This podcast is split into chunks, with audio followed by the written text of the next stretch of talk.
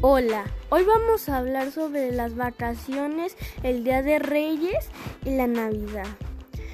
Vamos a hablar primero sobre las vacaciones. Yo pasé las vacaciones con mi familia porque no podíamos salir. Todavía está, estamos en cuarentena todos. Así que tuvimos que pasar la Navidad en casa.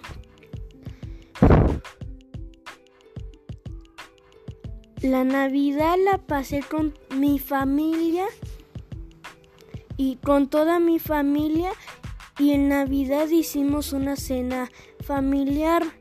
En Día de Reyes es cuando todos los Reyes Magos, cuando los tres Reyes Magos les traen juguetes a todos los niños y cuando los niños despiertan bajan a ver sus regalos y cuando los ven se ponen felices y contentos.